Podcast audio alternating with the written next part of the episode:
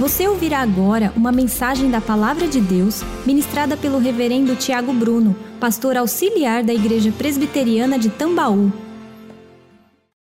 Louvamos ao nosso Deus, Autor da vida, pelo privilégio que Ele nos dá de existirmos em Sua presença, estarmos reunidos espiritualmente no dia do Senhor para celebrar o Seu santo nome, para lhe dar a glória que é devida ainda que a saudade ela aumente a cada domingo e a angústia tente tomar os nossos corações, nós louvamos a Deus por podermos continuar adorando a despeito do que vivemos. Bendizermos o seu nome em sua presença. Louvamos a Deus por todos os irmãos que fazem parte desta igreja, igreja militante do Senhor presbiteriana de Tambaú, onde edificamos a vida um do outro, as vidas uns dos outros, dia após dia, em nossos pequenos grupos de comunhão, de oração, de discipulado e também no culto público ao Senhor. Mas louvamos a Deus também por você que é o nosso convidado, quem sabe foi convidado por um familiar, por um amigo, para celebrar a este bendito, bendito Cristo conosco. Seja muito bem-vindo. Nós esperamos que Deus já tenha ministrado ao seu coração através dos louvores entoados, da palavra lida e continue fazendo através da exposição das sagradas Escrituras. Um dos bons modos de refletirmos sobre a vida e saboreá-la é através da boa música. Apesar de, de eu não ser músico pessoalmente, eu vim de uma família de músicos e tenho ótimas memórias afetivas da infância quando nas férias me reunia com os meus primos na casa do meu avô paterno e ali nós sentávamos para brincar e o meu pai tocando violão, meu tio Assis cavaquinho, meu tio Luizinho um afoxé numa roda de chorinho.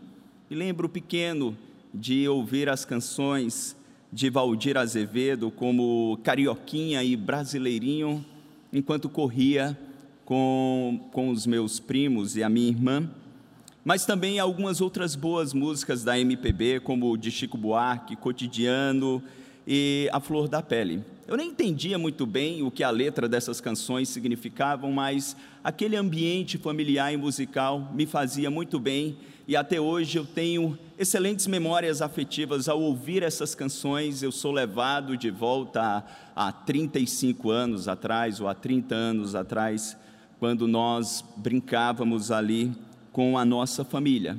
Mas as canções, além de expressar alegria e contentamento com belas melodias, elas também são instrumentos através dos quais os homens expressam as suas angústias, os seus anseios, as suas dores, os seus sofrimentos. E como mencionamos a, canção de Chico Buarque, A Flor da Pele, ou O Que Será, que foi composta em 1976 uh, ah, para servir de trilha sonora para o filme Dona Flor e os seus dois maridos, que foi baseada no livro homônimo de Jorge Amado de 1966. Essa canção uh, ela expressava então um anseio muito peculiar do ser humano quando em 1992 Chico Buarque foi indagado sobre qual seria este anseio, qual seria o significado, quando ele declara em um dos refrões da canção: O que será que me dá? Que me bole por dentro, será que me dá? Que brota a flor, a flor da pele, será que me dá? E que me sobe as faces e me faz corar? E que me salta aos olhos a me atraiçoar? E que me aperta o peito e me faz confessar o que não tem mais jeito de dissimular, e que nem é direito ninguém recusar o que me faz mendigo, me faz suplicar, o que não tem medida nem nunca terá, o que não tem remédio nem nunca terá, o que não tem receita. Quando Chico Buarque é interrogado em 1992, muitos anos depois, sobre qual seria o significado real do que ele dissera. Em qualquer uma das três versões, existem três versões diferentes da canção.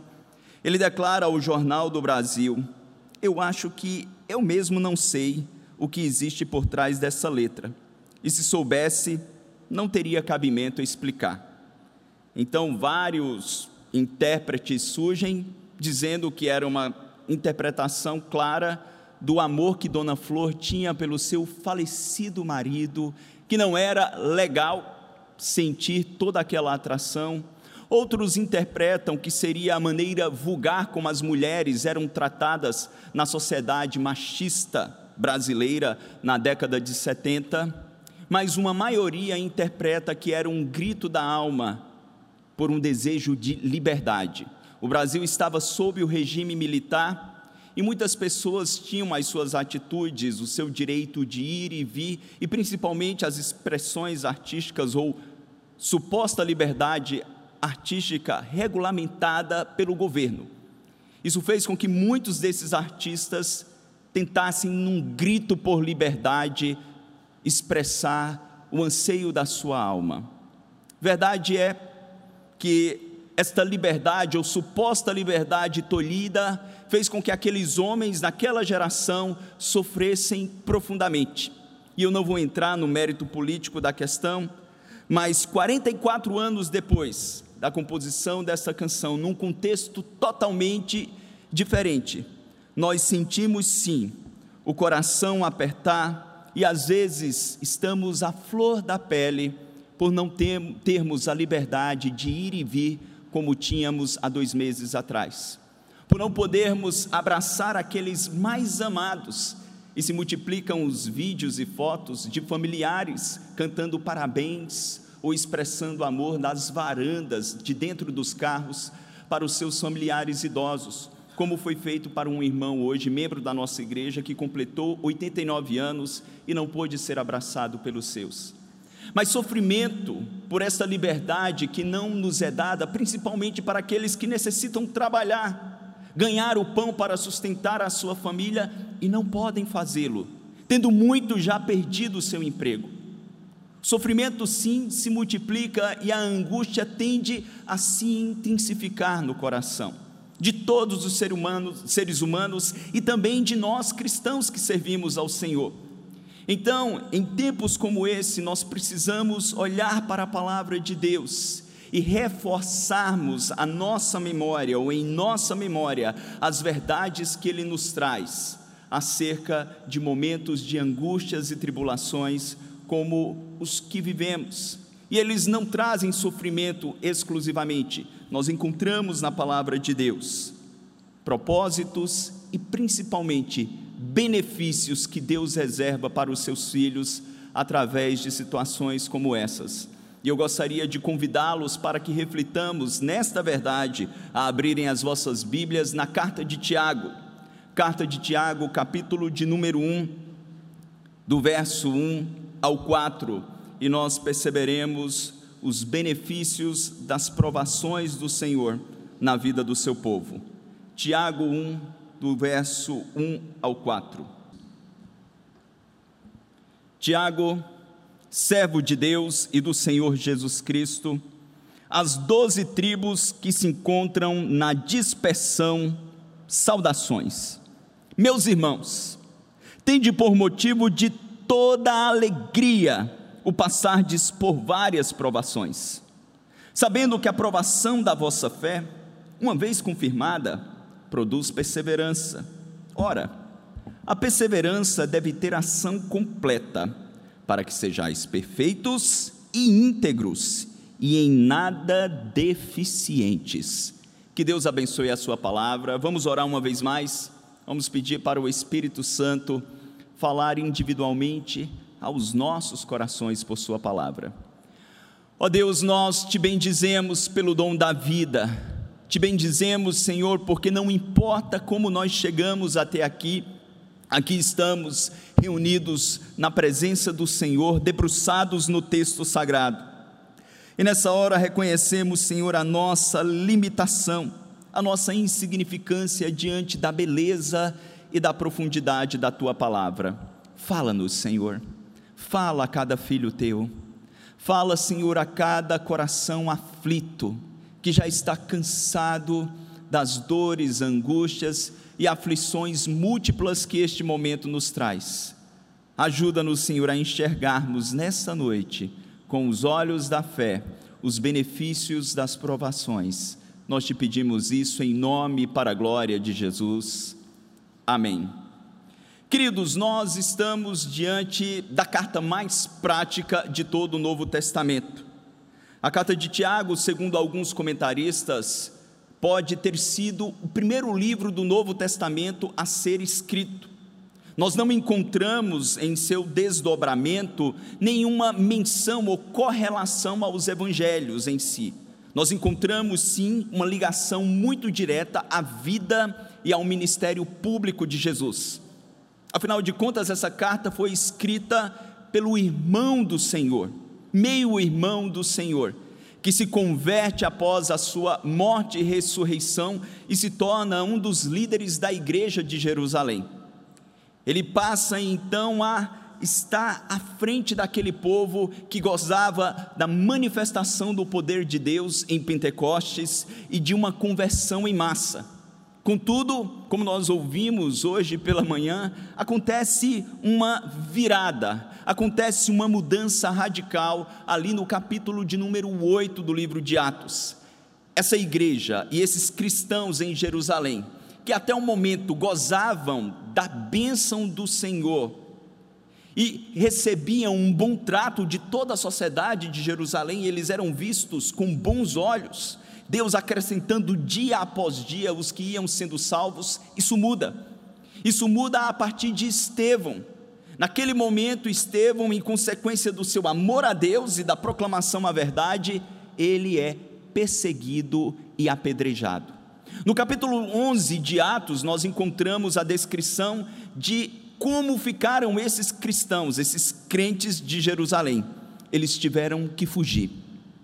Tiveram que fugir para salvar as suas próprias vidas. Já não era mais seguro permanecer na sua terra natal. Não era mais seguro morar em suas casas, manter a sua profissão, e eles são dispersos em diversos lugares. Ainda o texto de Atos 11 nos mostra que muitos amedrontados, quando chegavam nessas novas cidades ou regiões, eles não tinham coragem de compartilhar o evangelho com os não-judeus.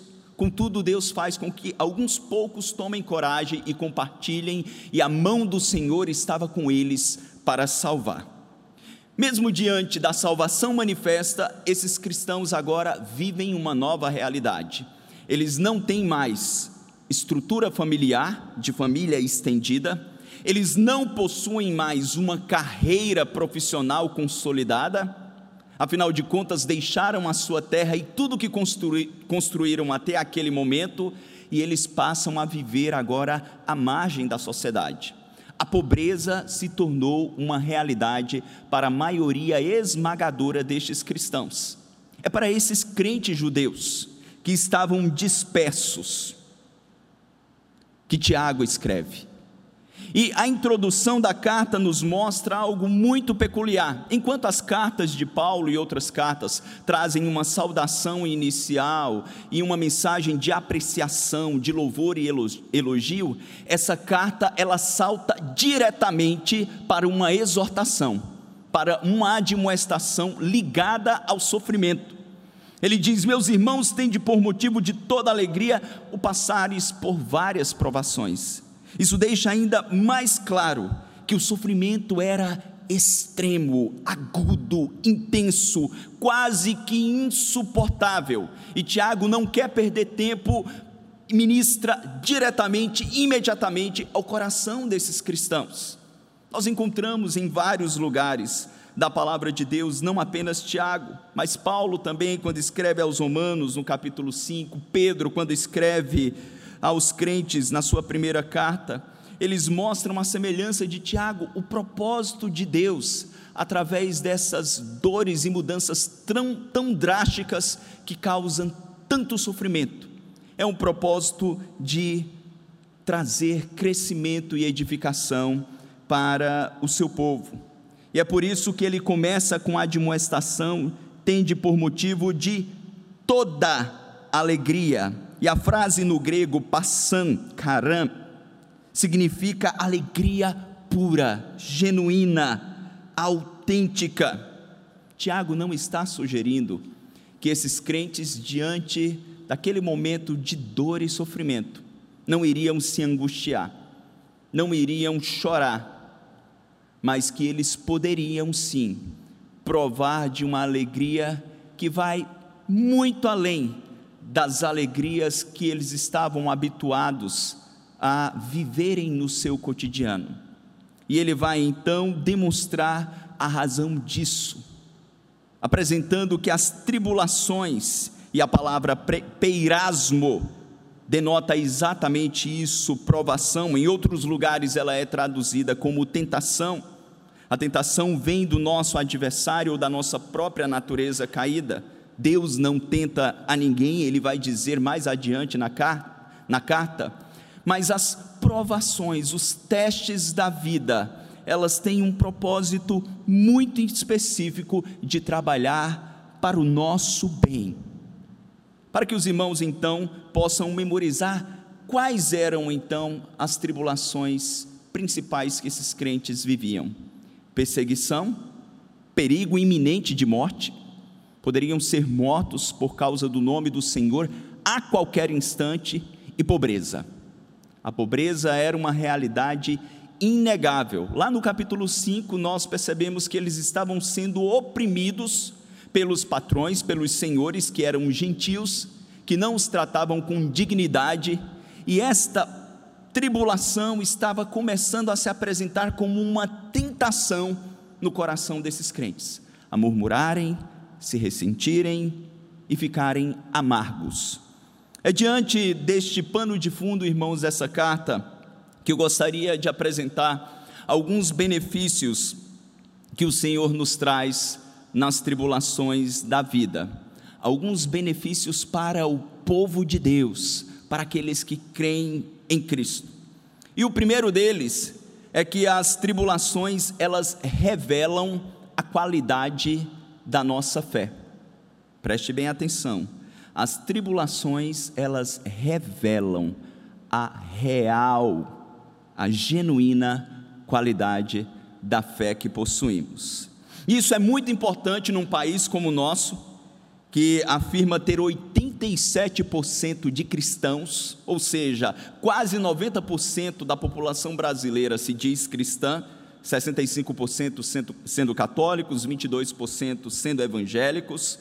Mas será que isso condiz a verdade? Conhecer devidamente a natureza da fé bíblica e, consequentemente, da fé que eu possuo em meu coração é algo essencial para o meu conhecimento, para o meu relacionamento com Deus.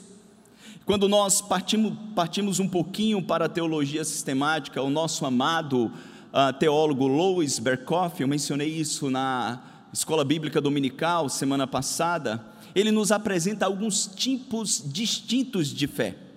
Quase todo mundo que você encontra na rua diz: Não, eu tenho muita fé em Deus. Mas que tipo de fé essas pessoas possuem?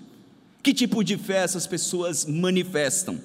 Louis Berkhoff diz que existe a fé religiosa, que poderia ser mera credulidade, crer em algo, alguém ou alguma coisa, pode ser uma fé bem elaborada, através do racionalismo, ou pode ser uma fé mística, como consequência do animismo, mas ela não tem base sólida.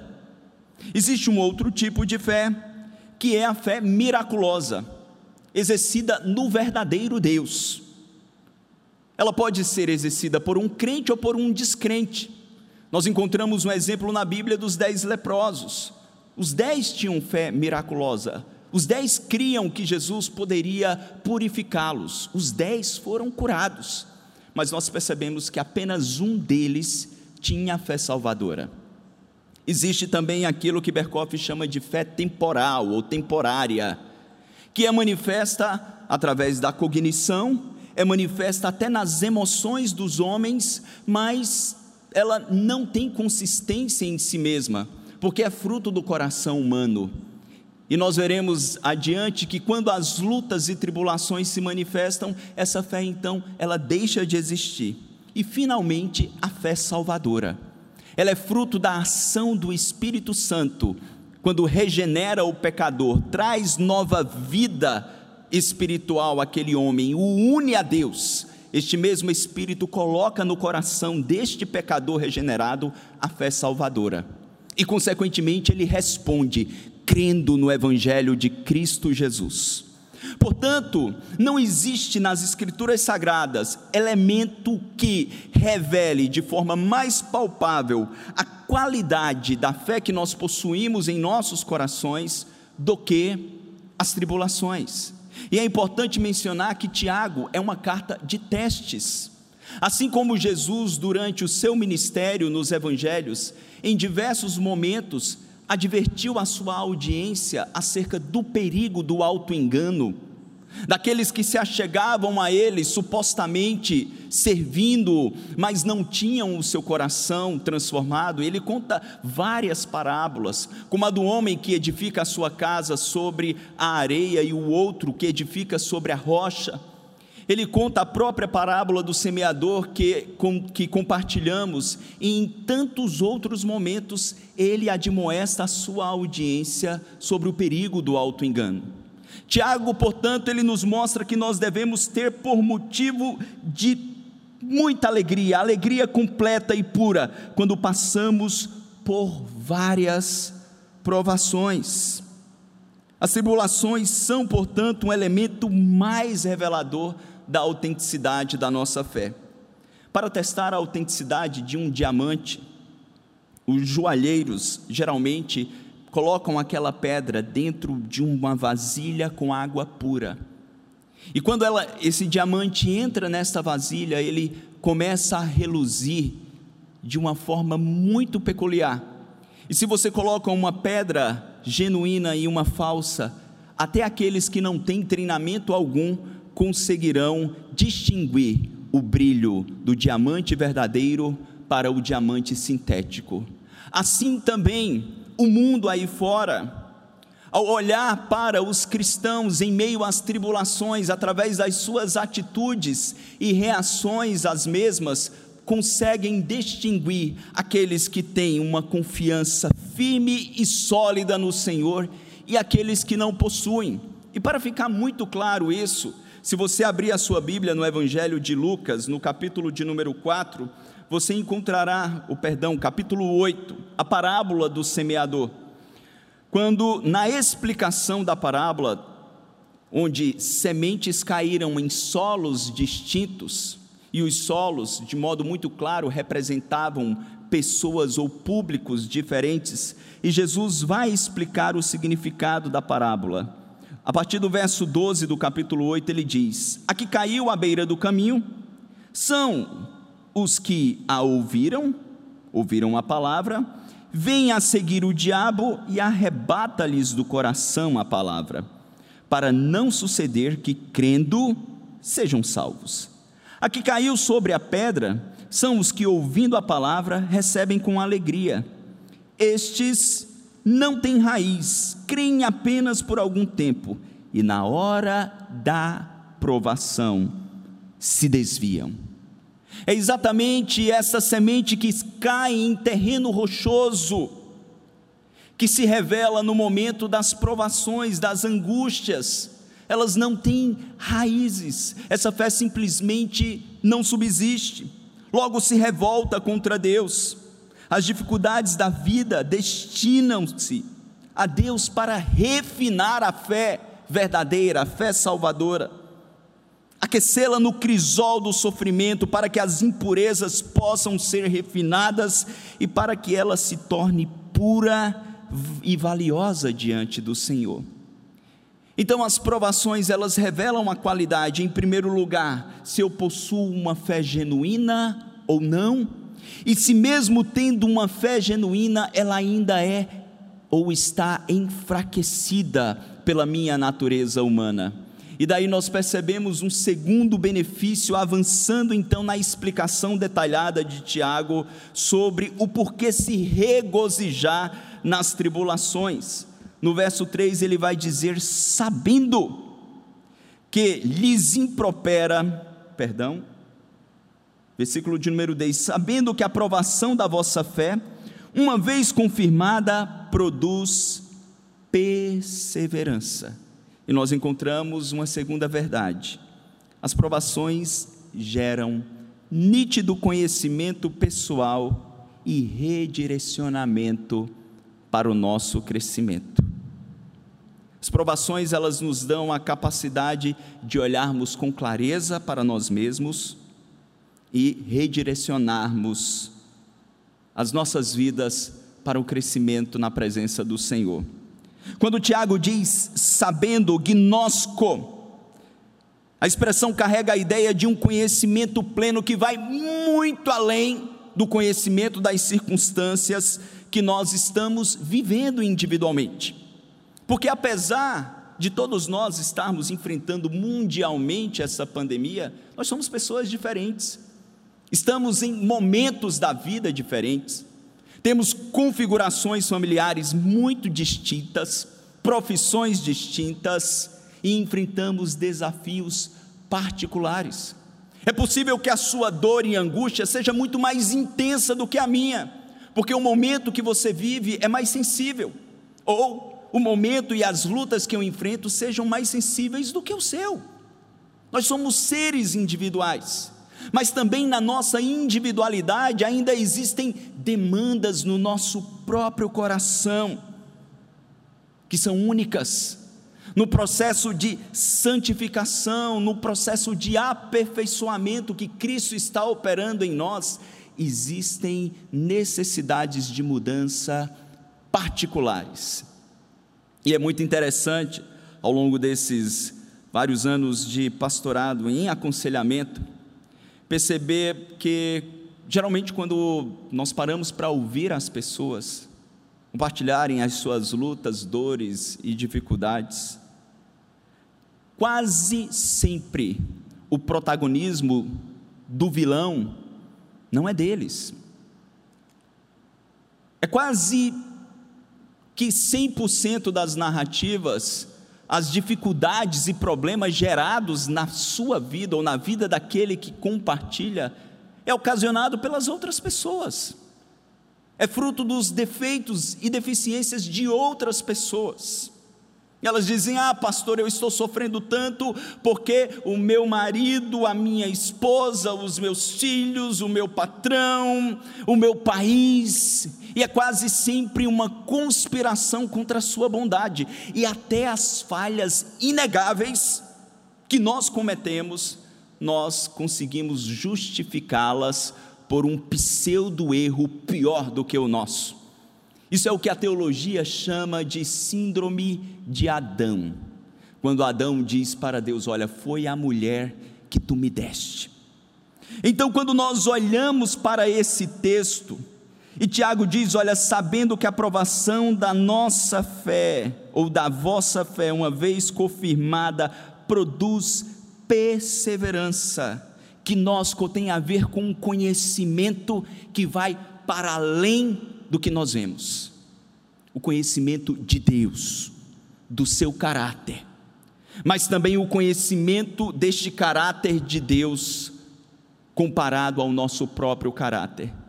São nas provações que o espelho embaçado no qual nós nos olhamos, e às vezes nos enxergamos muito melhores e maiores do que somos, são nas provações que Deus começa a abrir os nossos olhos e, e percebermos, e começamos a perceber as nossas inconsistências, as nossas motivações erradas, o nosso egoísmo, começamos a perceber com uma nitidez maior que não somos tão bons assim, que não somos vítimas como às vezes reafirmamos ser.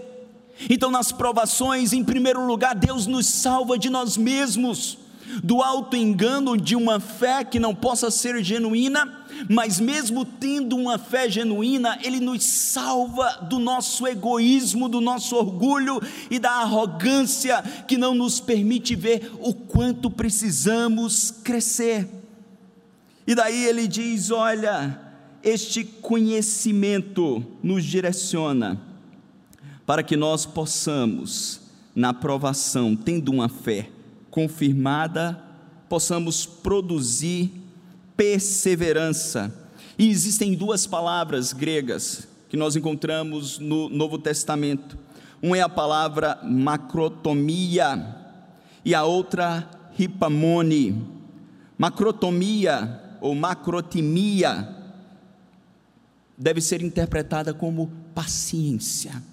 É a capacidade de resistir a uma circunstância adversa. Mas ripamone, que Tiago utiliza aqui, deve ser compreendida como perseverança. E qual é a diferença entre elas? Quando nós estamos passando no momento da dor, da dificuldade, da provação, nós precisamos imediatamente de macrotimia, de paciência. E às vezes falamos: Ah, Senhor, me dá paciência. E estar 24 horas por dia, sete dias por semana dentro de casa, sem poder fazer o que nós necessitávamos fazer, convivendo dioturnamente, em primeiro lugar com nós mesmos. Sabe por quê? Porque você não é fácil, meu irmão. Eu não sou fácil e tem hora que eu não me suporto. E tem hora que nós brigamos com nós mesmos. Agora imagina convivermos esse tempo inteiro com outro alguém que Deus nos deu para ser uma só carne, mas é totalmente diferente. Ou convivermos com os filhos, quer pequenos ou maiores, com as suas demandas da infância, da adolescente, da, da adolescência, da juventude, ou da vida adulta. Eu ouvia de um colega não cristão que estava no Rio e ele dizia assim: Olha, se o coronavírus não me matar aqui, os meus pais vão me matar de raiva. Ele é um homem de mais de 40 anos. Isso revela o conflito que nós temos com nós mesmos, com o pecado que habita em nós. E para que possamos crescer na direção que Deus deseja na circunstância adversa, nós precisamos de macrotimia, paciência, para resistirmos. Mas a adversidade acaba, e o propósito de Deus em meio a tudo isso, ao nos dar nitidez de quem realmente somos nas mais diversas dificuldades, é produzir o resultado final, que é perseverança, a capacidade de permanecer fiel, focado e crescendo na direção que Deus tem para cada um de nós. Paulo, quando escreve aos Tessalonicenses, ele deixa muito claro a sua preocupação na primeira carta com uma fé que ainda aparentava estar deficiente, uma fé genuína, salvadora, mas que não estava tão robusta o quanto deveria estar. E as provações teriam este propósito de, produzindo paciência, gerar um resultado final que era a perseverança. Se você abrir a sua Bíblia em 1 Tessalonicenses, no capítulo 3, no verso 5 e no verso 10, nós encontraremos a preocupação de Paulo com a condição da fé destes irmãos. Ele diz: Foi por isso que, já não me sendo possível continuar esperando, mandei indagar o estado da vossa fé, temendo que o tentador vos provasse e se tornasse inútil o nosso labor. No verso 10 ele diz: Foi por isso que, já não me sendo possível continuar esperando, mandei indagar o estado da vossa fé.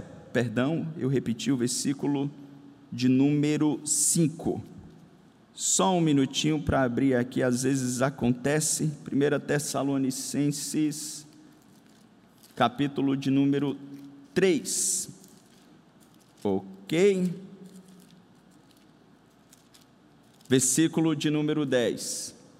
O texto diz: orando noite e dia, com o máximo empenho, para vos ver pessoalmente e, prestem atenção, reparar as deficiências da vossa fé?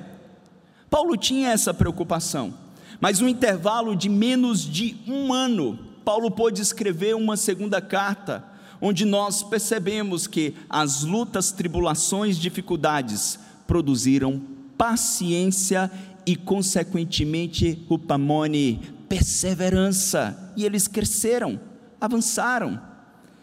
2 Tessalonicenses capítulo 1, verso 3 e 4. Só pular uma página ou duas na sua Bíblia e você vai encontrar a constatação de Paulo para esses mesmos irmãos. Ele diz: Irmãos, cumpre-nos dar sempre graças a Deus no tocante a vós outros.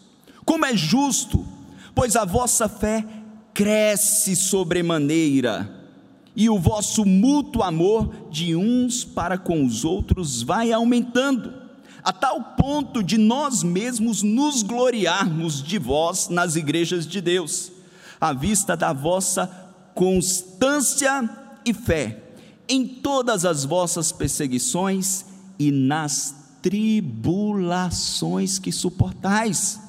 Percebem? Foi em consequência das tribulações que os crentes em Tessalônicas enfrentaram, que eles foram forçados a fazer um autoexame, diagnosticar a condição do seu coração, as áreas deficitárias, se humilharem diante de Deus e, tendo paciência, perseverança, crescerem para o louvor da glória do Senhor. Sobre isso, grande servo de Deus, Paul David Tripp, ele diz o seguinte, o seguinte: o vizinho difícil, o chefe exigente, o parente melindroso, a amiga mandona, a criança ingrata e o acidente inesperado são todos instrumentos de santificação nas mãos do nosso Deus. Tal como você, eu tenho dificuldades em interpretá-los apropriadamente. Eu tenho uma tendência de vê-los como sinais de que Deus esqueceu de mim, ao invés de considerá-los indicações certeiras de que Ele está perto, controlando cuidadosamente as coisas para o meu bem. Por isso fico atormentado e reclamo em vez de descansar e adorar. Qual é a constatação que você tem feito, meu irmão, do seu próprio coração, nessa fase mais intensa? Como nós temos olhado para dentro de nós? Será que estamos avançando na percepção de quem somos e, consequentemente, na paciência dada por Deus, não para que suportemos os outros, mas, em primeiro lugar, para que investamos no nosso próprio desenvolvimento. Este é um presente de Deus para todos nós, uma expressão de amor em não nos deixar permanecermos como somos, mas de avançarmos para o louvor da Sua glória. E é por isso que, em terceiro e último lugar, as provações, elas são bênçãos nas mãos do Senhor, porque elas são capazes de, além de nos trazer percepção sobre a qualidade da nossa fé, além de trazer nitidez na nossa visão de quem somos, ela produz submissão voluntária. Preste atenção. Quando Deus trabalha em nossas vidas, na vida do seu povo, através das aflições, ele produz em nossos corações submissão voluntária.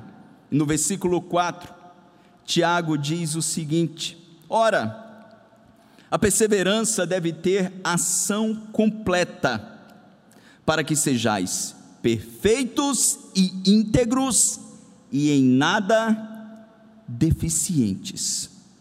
Providencialmente, hoje pela manhã, nós fomos abençoados com uma mensagem poderosa do nosso pastor, onde ele falou com propriedade sobre o fato de ninguém ter a capacidade de mudar o decreto de Deus e que a história da redenção está de fato nas mãos do Cordeiro.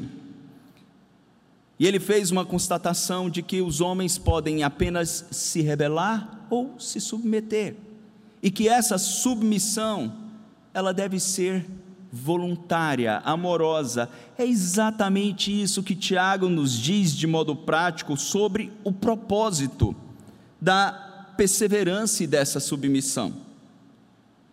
É uma submissão diferente de um certo menino que, numa ocasião, diante de uma iminente surra que tomaria, quando o seu pai diz: senta, e aquele menino, então, com seu rosto estremecendo de raiva, ele senta, olha para o pai e diz: Eu sentei, mas o meu coração está em pé.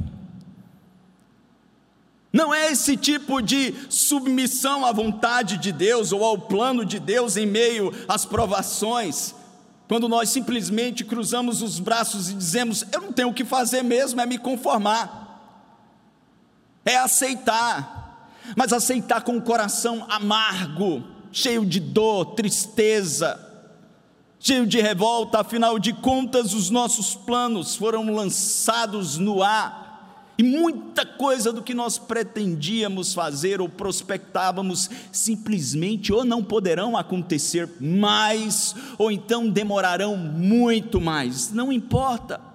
São nesses momentos onde Deus nos surpreende com as provações que nós começamos a amadurecer em nossa caminhada cristã. E se vocês olharem, Tiago usa novamente a palavra perseverança por que disso? A perseverança tem um papel de levar as verdades que começamos a perceber, das nossas mentes que constatamos, levá-las também para os nossos corações e para as nossas volições. Tiago repete o substantivo para demonstrar que esse conceito é extremamente importante para que nós possamos nos submeter voluntariamente aos planos soberanos de Deus, a vontade decretiva que está guardada em seus segredos.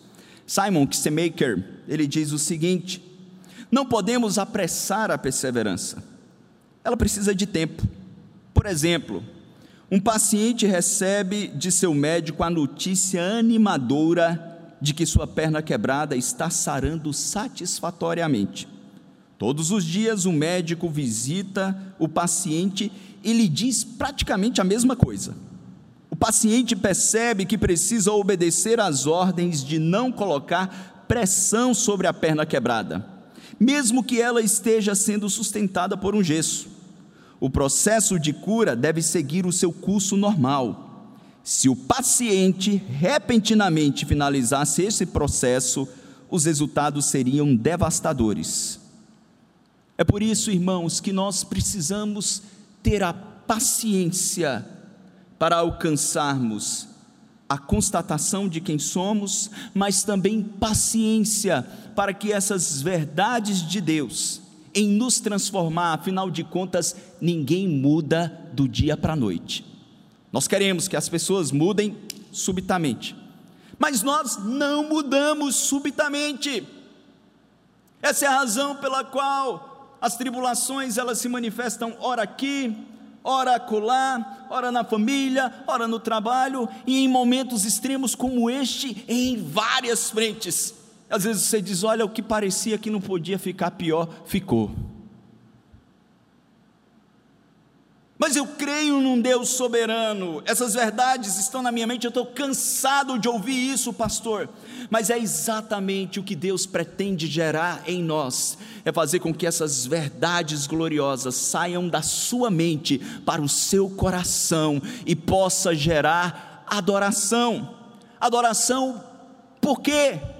Porque Ele está nos curando das nossas imperfeições e inconsistências, Ele está gerando a imagem do Seu Filho, e é exatamente isso que ele diz: essa perseverança deve ter ação completa para que sejais perfeitos. E a palavra teleios, na filosofia grega moral, teleios significava perfeição ética. Contudo, na literatura judaica, no Antigo Testamento, teleios, na Septuaginta, significava alguém completo, alguém íntegro, que não se entregava parcialmente, alguém maduro. Noé é um exemplo bíblico de um homem que é mencionado como sendo maduro, íntegro, por inteiro na presença de Deus. Não havia hipocrisia, não havia dissimulação. Não é perfeição moral no fato de que esses homens nunca erravam, mas homens que eram consistentes, coerentes e andavam com inteireza de coração na presença de Deus. Muitos estudiosos acreditam que foi até nesse sentido que Jesus usou teleios para se referir aos seus discípulos, quando lá em Mateus 5, 48 ele diz: Olha, sejais perfeitos, como o vosso Pai o é. Outros já dizem: opa, mas a comparação é feita a Deus. E Deus ele tem teleios como perfeição absoluta moral.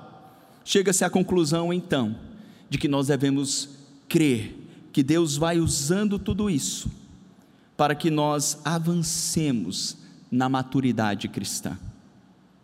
E é um amadurecimento que nunca chega ao seu ápice nessa existência. Por isso não importa, meu irmão, se você tem 20 anos, 30, 40, 50 anos de caminhada cristã, já leu as melhores obras de teologia sistemática, histórica, os melhores comentários e biografias nós não conseguimos chegar a esta maturidade, a este teleios, enquanto estamos aqui. Portanto, a lembrança de Tiago, ao mencionar as tribulações, é uma expressão do amor cuidadoso de Deus, para que percebamos que, por mais que tenhamos crescido, nós não chegamos lá ainda.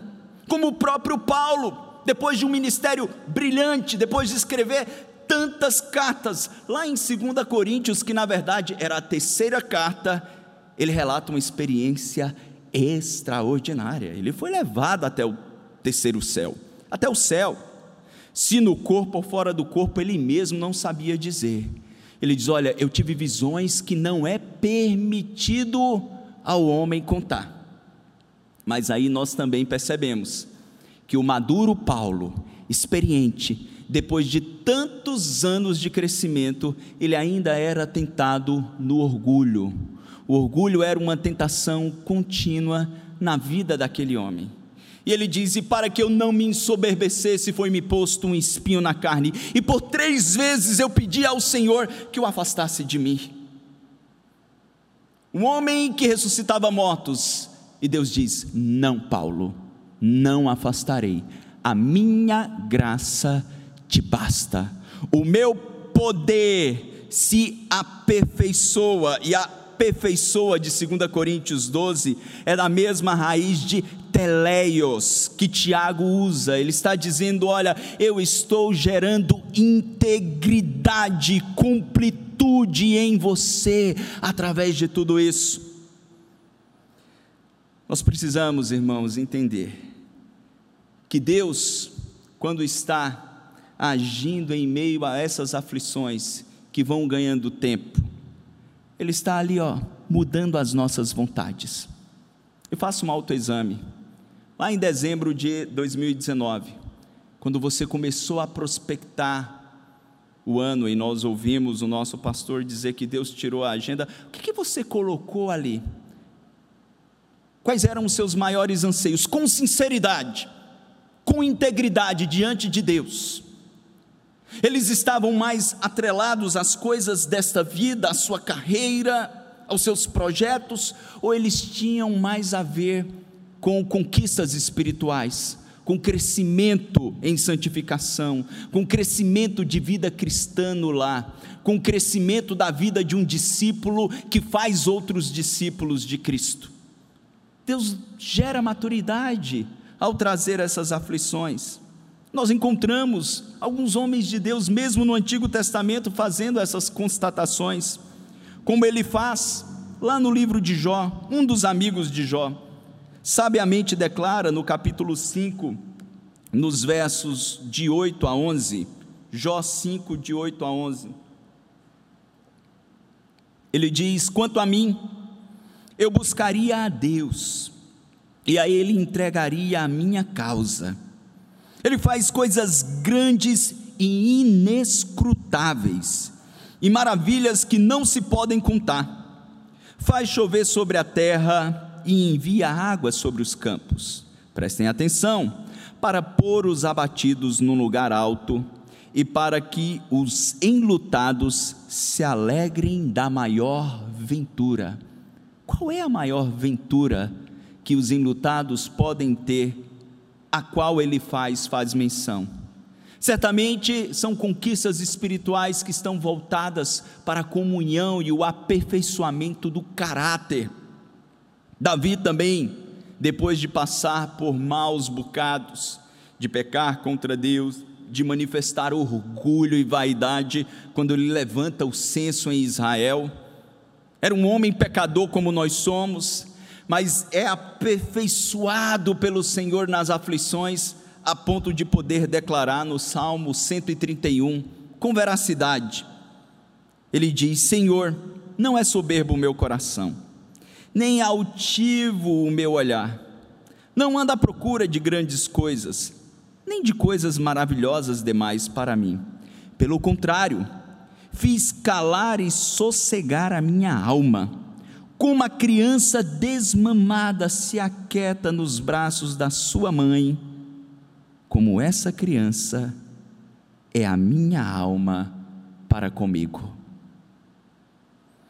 Como andam as suas volições, como andam as nossas volições neste exato momento. Ok, nós já sabemos que Deus mudou tudo. Ok, mas a questão é o seu coração, como é que ele anda? Desiludido? Deprimido? Revoltado? Ou você se lançou diante do Senhor e disse: Senhor, faz a obra que o Senhor decretou na eternidade de gerar a imagem do teu filho em mim e de me fazer amadurecer para que eu tenha integridade, para que eu possa não demonstrar fissuras que façam com que os homens difamem o nome do Senhor, para que não haja uma inconsistência tão grande entre aquilo que eu digo ser e aquilo que eu devo ser para a glória de Deus. Este é uma oportunidade, esta é uma oportunidade de nós termos o nosso coração purificado, como o de Davi o foi, a ponto de dizer: Olha, eu não desejo coisas grandes demais para mim, eu quero tão somente me aquietar nos braços do meu Senhor, como um bebê, que não sabe nem o que acontece no mundo ao seu redor, por mais perigoso que seja, ele se aquieta no seio da sua mãe. Ele se sente seguro na intimidade da sua genitora. Que nós possamos conquistar isso, irmãos, para a glória de Deus e alcançarmos esta liberdade.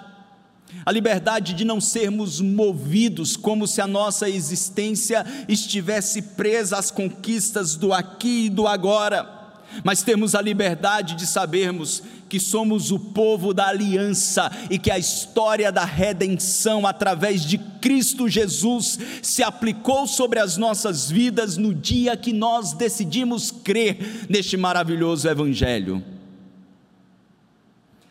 No início dessa mensagem, uma menção à canção de Chico Buarque de Holanda, O que será?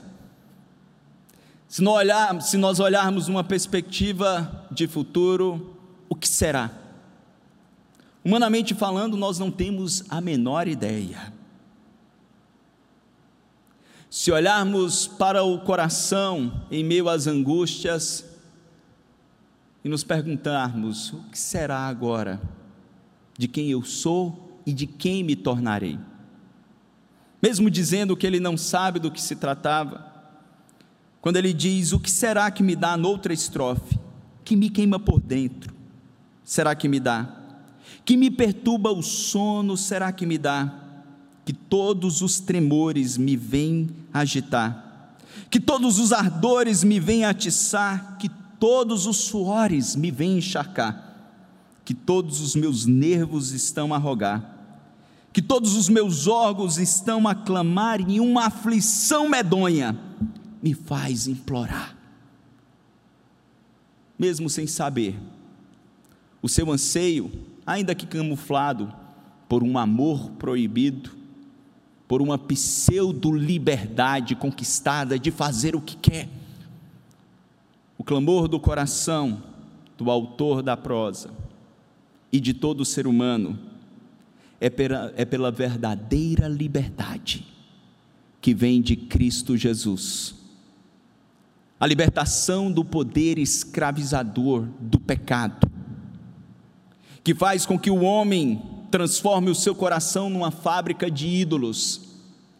E quando de repente esses falsos ídolos são tirados diante dele, eles caem no desespero.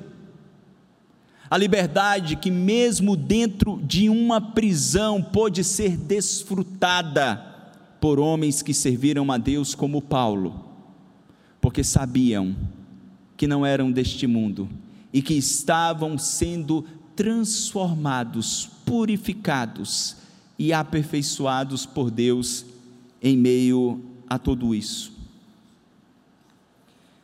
Se no fim dessa mensagem você olha para as palavras de Tiago e talvez tenha chegado à conclusão que, mesmo sendo uma pessoa muito religiosa, você não possui ainda fé salvadora, não provou ainda deste amor transformador, eu quero lhe dizer que a porta da graça não está fechada. Assim como aquele cego Bartimeu, que ao ouvir falar que Jesus estava passando, ele clama dizendo: Jesus, filho de Davi, tem compaixão de mim. Você pode clamar nessa noite dizendo: Senhor, a minha alma está em total desalento, desespero, eu não tenho prazer em viver, eu não tenho razão em viver, eu só penso na morte. Eu lhe digo, o autor da vida, Cristo Jesus, ele já morreu a sua morte para que você possa desfrutar da vida que ele dá àqueles que o conhecem. Entregue o seu coração confesse-o como seu Senhor e Salvador, e você perceberá a alegria pura e genuína que se manifesta mesmo nas aflições.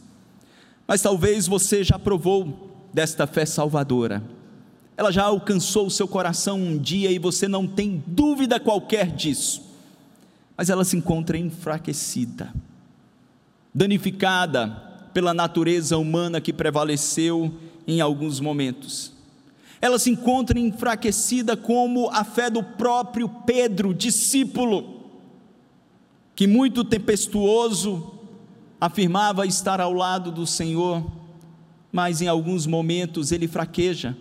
Quando no meio de uma tempestade no mar da Galileia, ele vê o Senhor vindo sobre as águas e diz: Senhor, se és tu, me faz ir ter com o Senhor. E o Senhor diz: Vem. E Pedro, olhando fixamente para Cristo, ele começa a andar sobre as águas, mas por um instante ele olha para a força do vento e a altura das ondas e começa a afundar. Talvez você esteja afundando, mesmo conhecendo a Jesus pessoalmente.